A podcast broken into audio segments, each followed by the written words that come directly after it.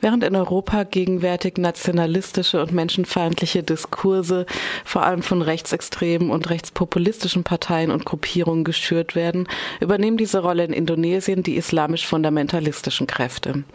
Ende des vergangenen Jahres haben sie es tatsächlich geschafft, eine der größten Demonstrationen der indonesischen Geschichte zu organisieren.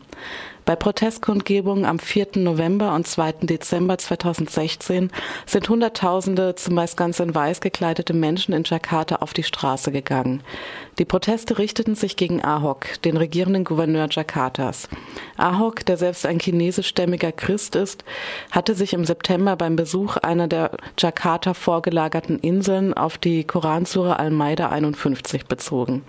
Diese Sure wird häufig von islamisch-fundamentalistischen Gruppierungen als Beleg dafür ausgelegt, dass nicht-muslimische Personen in einem mehrheitlich muslimischen Land wie Indonesien keine politischen Führungsrollen übernehmen dürften. Mit Blick auf die am 15. Februar stattfindenden, stattfindenden Gouverneurswahlen hat Ahok diesbezüglich gesagt, dass es Leute gäbe, die eben diese Suche dazu verwenden würden, die Menschen für dumm zu verkaufen.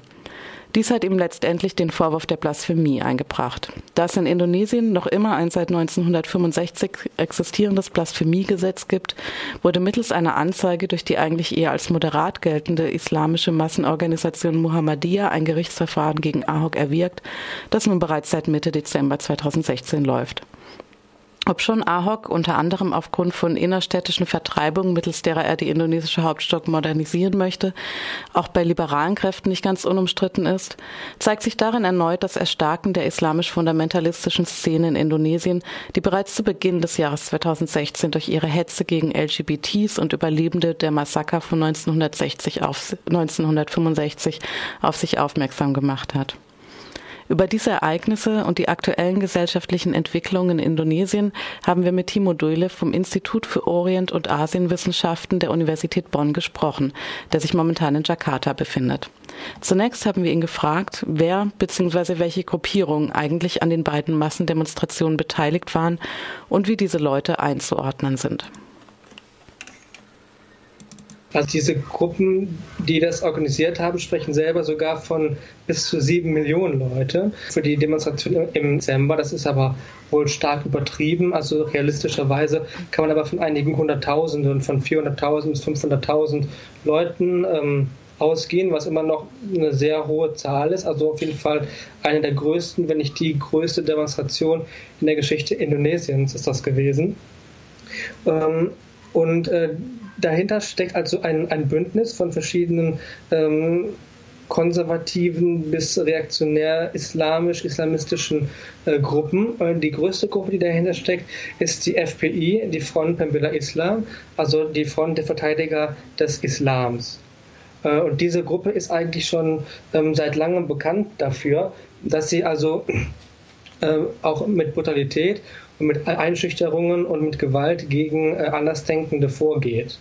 Äh, das Problem ist, dass diese Gruppe es sehr geschickt versteht, sich eben immer äh, in, in so einer Opferrolle hinein zu manövrieren. Also das heißt, ähm, es kommt vielen Indonesiern so vor, als dass diese Leute wirklich also den Islam verteidigen würden.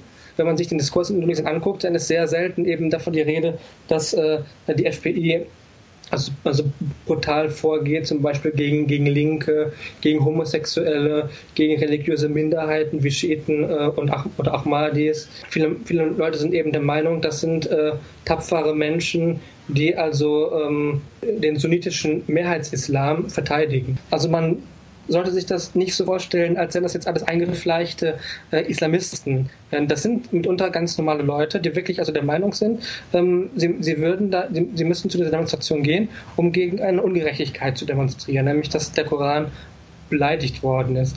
Und äh, diesen Menschen ist vielleicht gar nicht so klar immer, äh, dass sie damit aber Positionen unterstützen, die die äh, Grundpfeiler ähm, des indonesischen Konsens betreffen. Das äh, heißt zum Beispiel, ähm, also es ist so, dass ähm, diese FBI zum Beispiel, dass das Ziel hat, dass Indonesien, äh, dass in Indonesien Scharia-Recht gilt, also dass das islamische Recht der Scharia in positives Recht äh, äh übersetzt wird und dann im Indonesien weit äh, gilt. Äh, dass dann, zum Beispiel auch wirklich dann auch ähm, äh, Menschen, die keinen islamischen Glauben haben. Das sind etwa 12 Prozent der Indonesier dann eben nicht die gleichen Chancen haben, zum Beispiel für politische Ämter zu kandidieren. Ähm, und das, denke ich, äh, ist, ist äh, ein Infragestellen von, von einem Grundkonsens, den es in Indonesien seit der Unabhängigkeit 1945 gegeben hat. Ähm, und das Problem ist jetzt, dass, dass, dass, dass sich die Debatten eben auf Fragen zum Beispiel vom, äh, des, des Gouverneurs von Jakarta konzentrieren. Das, äh, das hilft aber diesen Leuten, ihre, ihre Agenda voranzutreiben, die viel, viel größer ist als, als eben nur die Frage, wer ist denn jetzt, äh, wer soll denn jetzt Gouverneur von Jakarta werden? Wie sind denn nun eigentlich die gesellschaftlichen Reaktionen auf diese Entwicklung? Es gibt ja beispielsweise die beiden islamischen Massenorganisationen NU und Muhammadiyah, die eigentlich immer als ähm, moderat äh, galten. Nun wurde aber die Anzeige, die gegen Ahok eingegangen ist, unter anderem von der Muhammadiyah erstattet. Also ähm, das heißt, wie verhalten sich denn diese beiden islamischen Massenorganisationen jetzt in der aktuellen Debatte? Also da gibt es ein ganz großes Problem. Ähm, das haben eigentlich beide äh, dieser beide dieser großen islamischen Organisationen. Und zwar, dass also innerhalb dieser Organisationen selbst nicht klar ist, wohin die Richtung, äh, wohin die Reise gehen soll. Es gibt in beiden äh, Gruppierungen sowohl progressive, liberale, pluralistisch gesonnene äh, Menschen, als auch Menschen, die ähm, die den Ansätzen zum Beispiel von der FPI, äh, also von einem reaktionären, fundamentalistischen Islam, nicht abgeneigt sind. Ähm, und ähm, solange das so ist, äh, können sich also diese beiden großen islamischen Organisationen auch nicht klar positionieren. Und äh, wer dann sich dann profilieren kann, das sind dann vor allen Dingen radikale ähm, Organisationen, die dann im öffentlichen Diskurs äh, mehr Gehör finden. Es wurde jetzt äh, ja auch von verschiedenen Seiten, unter anderem äh, auch von äh, Jokowi, darauf verwiesen, dass äh, durchaus auch äh, politische Beweggründe hinter ähm, diesen Massendemonstrationen stehen. Und es scheint ja Zusammenhänge mit den Gouverneurswahlen in Jakarta zu geben. Wie ist das aus deiner Sicht zu beurteilen? Ja, also das ist ähm, so, dass also die Beziehung zwischen dieser FPI, dieser äh, islamistischen Gruppe und Politik und Staat sehr, sehr komplex ist. Ähm, und zwar in dem Sinne, dass also äh, in vielen Bereichen eine Kooperation ähm, stattfindet. Es gibt sehr viele Politiker, gerade von Parteien, die eben Religion gerade den Islam äh, für ihre Identität sehr stark betonen. Da gibt es also, also äh, Zusammenarbeit, äh, aber auch zum Beispiel zwischen äh, Militär und Polizei. Man muss auch vielleicht noch da, dazu sagen, dass diese Gruppe auch selber, also vom Militär 1989, 1998 äh, in, überhaupt erstmal ins Leben gerufen worden ist seitdem gibt es eben diese, diese Verbindungen. Und äh, viele Politiker versuchen eben im Wahlkampf die äh, islamische Karte zu, zu spielen.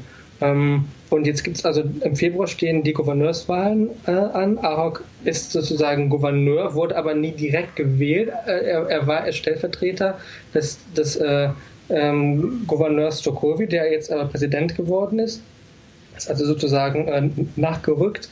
Ähm, und jetzt äh, hat er also zwei Kontrahenten ähm, und ein Kontrahent, äh, ein, ein, Mitbewerber um das Präsidentenamt ist der Sohn des ehemaligen Präsidenten Susile Bambang Yudhoyono.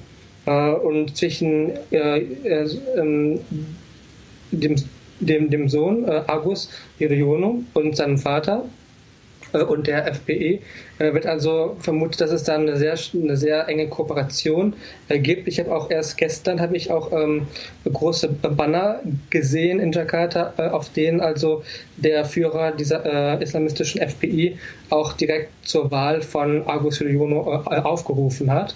Und ein dritter Mitbewerber, der ehemalige Bildungsminister Anis Baswedan, versucht also aber auch, äh, sich an diese äh, FPI äh, anzunähern. Er hat also vor ein paar Tagen der FPI auch einen Besuch abgestattet und hat also auch ähm, nochmal betont, wie wichtig also diese islamistische Gruppe sei für Indonesien.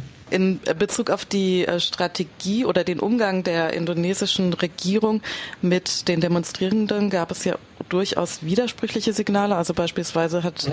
der Präsident Jokowi an dem Tag, als die erste Demonstration stattgefunden hat, am 4. November, ähm, ist er demonstrativ zu einem Flughafen oder einem neuen Flughafengelände gefahren und war gar nicht im Stadtzentrum präsent. Also eigentlich somit auch ähm, denke, das war auch eine Signalwirkung, dass er nicht ansprechbar für diese Gruppierung ist. Dann in Folge wurden aber den Gruppen, glaube ich, irgendwie äh, die Heimfahrt in, in Bussen äh, bezahlt und äh, bei der Demonstration ähm, oder dem großen Gebet äh, Anfang Dezember hat Jokowi dann aber teilgenommen. Wie kann man diesen Umgang mit diesen fundamentalistischen Bewegungen eigentlich bewerten? Also ich glaube, man kann ganz klar sehen, dass äh, also der Präsident versucht, eine direkte Konfrontation mit dieser Gruppe zu vermeiden. Gerade jetzt, wo er auch sieht, dass sie sehr, sehr stark geworden ist.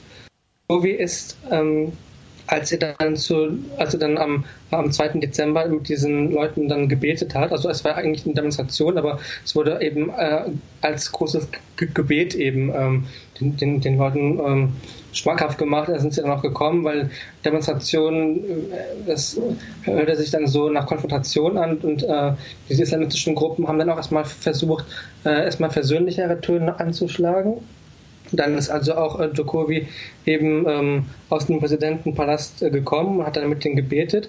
Das wurde dann äh, von vielen äh, eben interpretiert als, ähm, als ein Zeichen, dass Jokowi versucht, auf diese Leute zuzugehen, dass, dass er vers dass sozusagen versucht, den, den Druck äh, zu nehmen. Ähm, andererseits muss man aber auch sagen, dass gerade durch solche ähm, Signale diese Gruppen sich auch dann eben anerkannt fühlen ähm, und ähm, dann auch eben entsprechend dann ihre Forderungen weiter verschärfen. Ähm, jetzt ist es zum Beispiel so, dass also der Führer der, der FPI, Harvey Priesig, ähm, sagt, wenn Ahok nicht ver verurteilt wird, dann gibt es eine Revolution. Dann werden wir die Massen nochmal mobilisieren nach Jakarta und dann werden wir nächstes Mal nicht einfach friedlich beten vor dem Präsidentenpalast, sondern dann, dann werden wir das Parlament besetzen und das Parlament stürmen. Ähm, und das ist natürlich schon ein Bedrohungspotenzial. Ähm, und ich äh, befürchte, dass also ähm, der Weg von Jokowi eben nicht klar zu sagen, dass diese Leute äh, problematisch sind für Indonesien, diesen Islamisten letztendlich äh, nützen wird, weil eben die, die klare Kritik fehlt.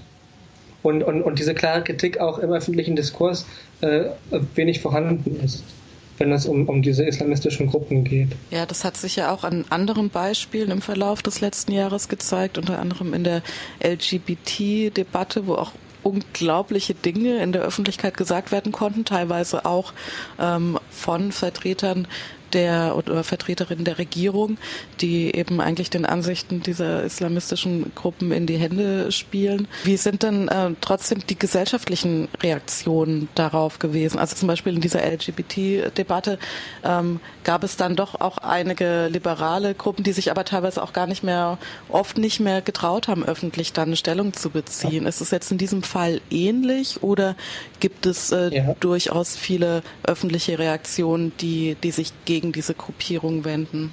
Es gibt natürlich äh, Reaktionen gegen, gegen diese islamistischen Gruppierungen. Das Problem ist, dass also im öffentlichen Raum sowas ähm, nicht mehr stattfindet, noch im, Internet schon. Aber zum Beispiel gibt es, ähm, ist es zum Beispiel sehr schwer, äh, da Kritik zu äußern.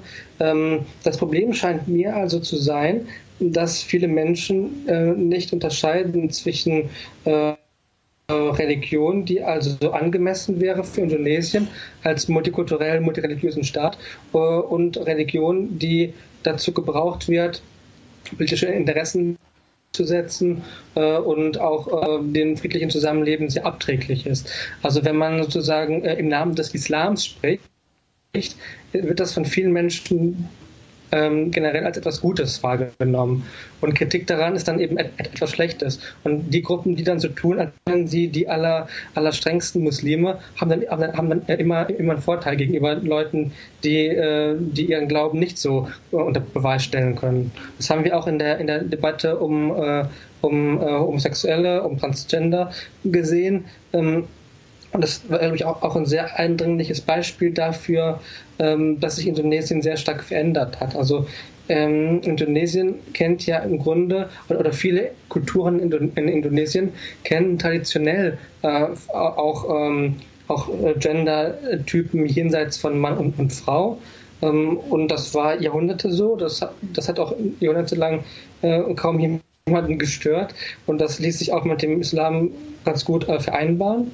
Aber seitdem eben diese diese islamistischen Gruppen stärker geworden sind und ähm, die Agenda mehr und mehr bestimmen, wird äh, das von vielen Indonesiern dann eben doch als Problem erkannt. Dass es also Transgender gibt, dass es, äh, dass es Leute gibt, die sich nicht klar als Mann oder Frau identifizieren lassen.